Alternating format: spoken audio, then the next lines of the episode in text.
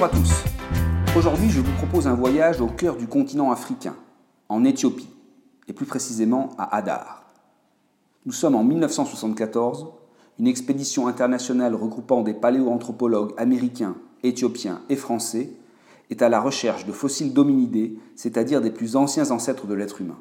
Cette expédition a à sa tête deux paléoanthropologues, Donald Johansson, américain, et Yves Coppens, français, ainsi que Maurice Taïeb, un géologue français. C'est même lui qui est à l'origine de l'expédition. Le 24 novembre 1974, Donald Johansson et un de ses étudiants, Tom Gay, trouvent le premier fragment d'un squelette qui va devenir une célébrité mondialement connue. Il s'agit de l'Australopithèque Lucie. Découverte exceptionnelle car le squelette découvert compte 52 fragments osseux, soit 40% du squelette total. Ceci est très important.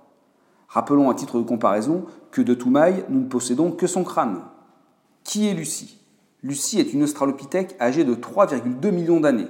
Elle était bipède, c'est-à-dire qu'elle marchait debout et qu'elle pouvait courir sur ses deux pieds. On parle à son sujet de bipédie partielle, car Lucie était aussi arboricole. Elle mesurait sûrement 1m10 et devait peser 25 kg. Au moment de sa mort, on pense qu'elle avait 25 ans. Son crâne est relativement petit, puisqu'elle a une capacité crânienne de 450 cm3 contre 1300 cm3 pour l'homme moderne d'aujourd'hui. Il est cependant intéressant de noter que la capacité crânienne de l'Homo sapiens est à la baisse. Il est en effet passé de 1600 cm3 il y a 200 000 ans à 1300. Revenons à Lucie. La cause de sa mort est largement débattue. Certains chercheurs affirment, au regard des fractures des os, qu'elle serait tombée d'un arbre de 12 mètres.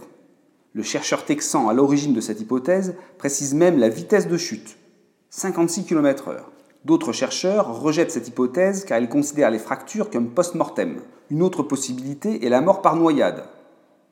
Un point est à noter, le corps de Lucie n'a pas été abîmé par les charognards. Ceci pourrait plaider pour une disparition rapide au fond d'un lac ou d'un cours d'eau. Sur les causes de la mort de Lucie, Yves Coppens, son inventeur, reste prudent, sans rejeter ni privilégier une hypothèse en particulier. Si le squelette féminin de l'Australopithecus afarensis se nomme finalement Lucie, c'est parce que le soir, de retour de fouille, les paléoanthropologues reprennent les trouvailles de la journée et inscrivent à l'encre de Chine sur chaque fragment de fossile un numéro servant à son identification. Or, ce soir de novembre 1974, la chanson que l'équipe se passe en boucle sur leur lecteur de cassette n'est autre que le tube mondialement connu des Beatles, Lucy in the Sky with Diamonds. Le premier nom de Lucy était moins rock'n'roll. Il s'agit de son numéro d'enregistrement AL 288-1. Yves Coppens explique l'immense célébrité de Lucie, au-delà de l'intérêt scientifique de la découverte, par un aspect plus symbolique le fait qu'il s'agisse d'un squelette féminin a participé à en faire symboliquement la mère de l'humanité.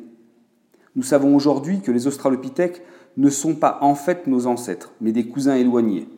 La séparation entre les deux grandes branches, celle qui va donner d'une part les grands singes et celle qui va donner d'autre part les hommes, se produit il y a 8 millions d'années, c'est-à-dire bien avant Lucie.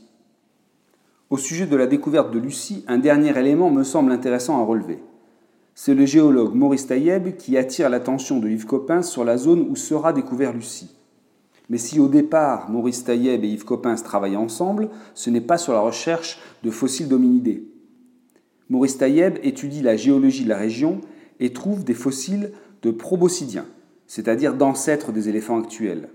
Et c'est à ce titre qu'il demande à Yves Coppens son expertise, puisque le jeune chercheur est alors un spécialiste de ces espèces.